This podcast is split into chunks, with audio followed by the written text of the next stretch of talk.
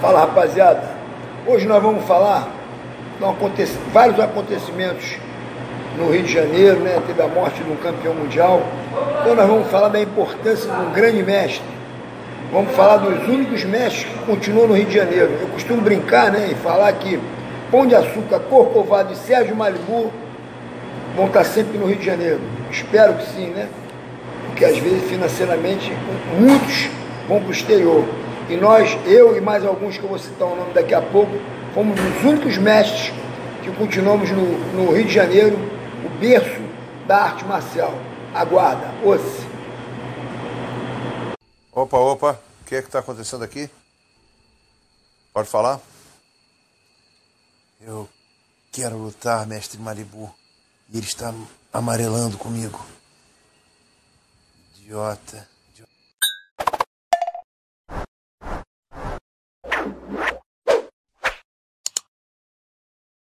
Meu nome é Sérgio Malibu, aluno mestre Hollis, Rickson e Hélio Grace. E hoje eu vim falar da importância de ter no jiu-jitsu a gente ter um bom mestre, né? Muita gente fala, ah, não, jiu-jitsu comercial, vamos ensinar a sair na porrada, MMA.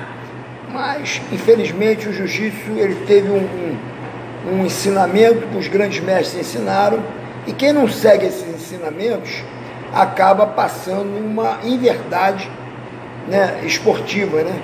Então eu hoje costumo falar que no, no, no, no Rio de Janeiro, no Brasil, né, tem poucos mestres de jiu-jitsu conceituados, né? Eu posso citar aqui alguns nomes, né? Vou botar meu óculos aqui porque para poder ver melhor.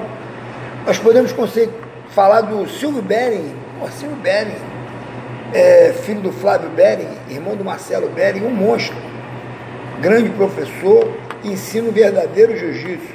Leão Teixeira, outro faixa coral, Silvio Bering faixa coral, Leão Teixeira faixa coral. Né?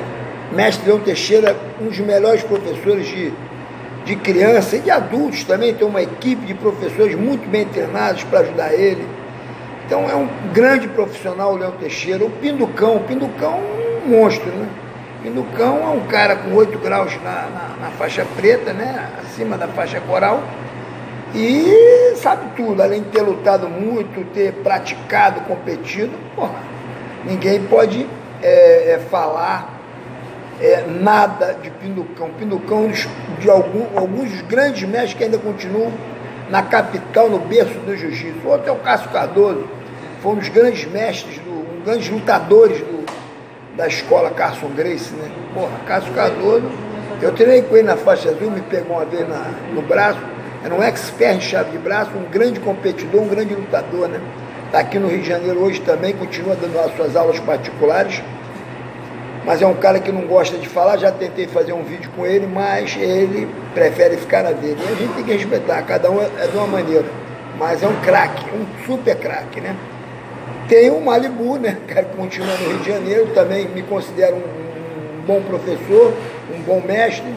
Eu sigo tudo que meus mestres me mostraram, né? Eu fui aluno do Crowley, fui aluno do, do Hollis, fui aluno do, do, do Rickson, depois, e do Rickson do, do Hélio Grace, que trabalhavam na mesma academia. Tive muito contato com o Royce, com o Roker, com o Royler, com o Robin, e com o Horel, com o Helson. Pô, então, eu sou da família, me considero uma pessoa da família, né? O Roker também é um dos, dos, dos mestres que continua no Brasil, porque vários foram embora, né? O De La Riva, né, cara? O De La Riva, ele viaja e tal, e também está aqui no Brasil. Então nós somos, nós somos poucos é, é, mestres de jiu-jitsu que continuam no, no Brasil, né? E eu acho importante, cara, hoje, com essa, com essa parte comercial que o jiu-jitsu se tornou, é todo mundo ganhando muito dinheiro com jiu-jitsu, com eventos, com isso, com aquilo, né? A gente se preocupar em ter realmente um. O que, que, o que, que acontece? O mestre, ele vai chegando fora, ele vai ficando mais velho. Eu hoje, por exemplo, estou com 60 anos. Todos esses nomes que eu citei aqui estão com 60 ou um pouco mais de 60. Se alguém tem um pouquinho menos, é muito pouco menos, né? 58, 59, porque a maioria já está com 60 para cima. Porque os mestres, eles vão, eles vão, eles vão ganhando a graduação deles. A, a, faixa coral, que legal. Uma faixa coral, uma faixa de um coroa, né? Faixa vermelha, 8 graus, ela é uma faixa de um. Você só vai conseguir conquistar essa faixa quando você estiver mais velho. E você pode ter certeza que nós mais velhos, por mais mestres que nós sejamos, por mais professores que nós sejamos, a gente tem, a gente quando vê um garoto cheio de energia, a gente quer fazer com que aquele garoto seja o que você já não dá mais para ser. Né? Nós somos caciques, né? Que a gente conhece como, é, como se faz a guerra, né? já guerreamos, já, já conhecemos como é que funciona, e hoje a gente tem que passar esse conhecimento para uma jovem, né? Passar é, como sai daqui, como faz aquilo, como faz aquilo, e muitos vão conseguir, outros não, né? Não é fácil. Chegar na faixa preta não é fácil, chegar na, no, no sétimo grau, como eu cheguei com 31 anos de faixa preta, também não é fácil. Daqui a um pouco eu vou estar com 8 graus na faixa preta. Pode ser que eu use a faixa vermelha e branco, talvez não, porque só o mestre Rickson Grace, o mestre Rickson não usando, também não vou usar. Eu, eu costumo é, é seguir as orientações do meu mestre, hoje o meu mestre que me formou é o mestre Rickson, né? Na, na Federação do Carlos Grace se usa o oitavo grau com a faixa vermelha e branca, e mais se o meu mestre tem oito graus e usa vermelha e preta, com certeza eu vou, eu vou continuar usando a minha vermelha e preta com oito graus, né? Porque eu sigo as orientações do mestre Rickson Grace, né? Foi meu último mestre, o Carlinhos é muito meu amigo, eu admiro muito o trabalho que ele faz, né? Com a parte esportiva, mas eu gostaria de, de, de, de falar, até porque o meu último vídeo aqui foi a respeito de um rapaz que faleceu numa num confronto aqui no Rio de Janeiro, né, com um rapaz armado, aquilo me chocou muito. E eu vejo hoje mais nitidamente a importância de um grande mestre, né, cara? Eu não, não sei se eu sou um grande mestre, mas como eu vivi isso tudo, eu até me acho um pouco é, mais apto a, a passar essas informações, porque o jiu-jitsu esportivo é maior barato, como o judô é maior barato. Mas nos meus tempos a gente brincava muito, né? A gente brincava, pô, judô, porque o judô não te preparava para a vida, né, cara? O judô te preparava para a competição, então a gente gostava de brincar porque o judô virava muito de costa. Tinha uma queira, você dava uma chave de braço, você está por baixo dando uma chave de braço e o cara levanta, o juiz mandava parar, eu matei, matei para cá, matei para lá. E no jiu-jitsu não tem matê, né? Você pode tomar o ipom e não, não tem matê. Você pode tomar o ipom e a luta continua. A única maneira de parar um lutador de jiu-jitsu é no nocaute. Se você não, não, não nocautear um lutador de jiu-jitsu, o pau continua comendo. Então foi isso que eu aprendi. E hoje o jiu-jitsu, com essa parte esportiva tão, tão larga, tão avantajada mundialmente, né? um sucesso financeiro, um sucesso. É, não tem outra palavra, não sei. Porra, é, todo mundo amou essa parte que é uma parte light, né? Eu costumo dizer que o jiu-jitsu tem cinco fundamentos, né? A parte, o primeiro, o primeiro fundamento é, é a distância, o segundo é o clinch, o terceiro é a queda, o quarto é o controle de chão, que é a luta de chão, e o quinto é ações finalizações. E hoje em dia só se luta o quarto e o quinto fundamento, né? Então esses três fundamentos não se usam mais, que é a distância, o clinch e a queda, né? Eu acho até que hoje deveriam se treinar muito mais a parte em pé do que no chão, porque o que se faz no chão já é o suficiente para ganhar de qualquer um. Mas o que se faz em pé é insuficiente para conseguir chegar no chão, né? Você para conseguir chegar no chão, você tem que se esforçar mais e treinar mais a parte em pé. Antigamente, nos meus tempos, era mais fácil de jogar no chão, porque ninguém acreditava no jiu-jitsu, nem sabia o que, que era. Mas hoje, já que todo mundo sabe, dá sprawl, faz uma, uma série de defesas, você tem que treinar o que você tem mais dificuldade. E o que, que você tem mais dificuldade? É em, em jogar para o chão. Agora, todos, todas as academias hoje só começam a, a, a dar aula no chão. Então, porra, você está ensinando um negócio que não existe. Não existe, vocês vão me desculpar, porque a luta não começa no chão, ela pode, sim senhor, acabar no chão, mas ela não começa no chão. Então, se ela não começa no chão e está mais difícil ir para o chão, você tem que treinar mais em pé do que no chão, porra.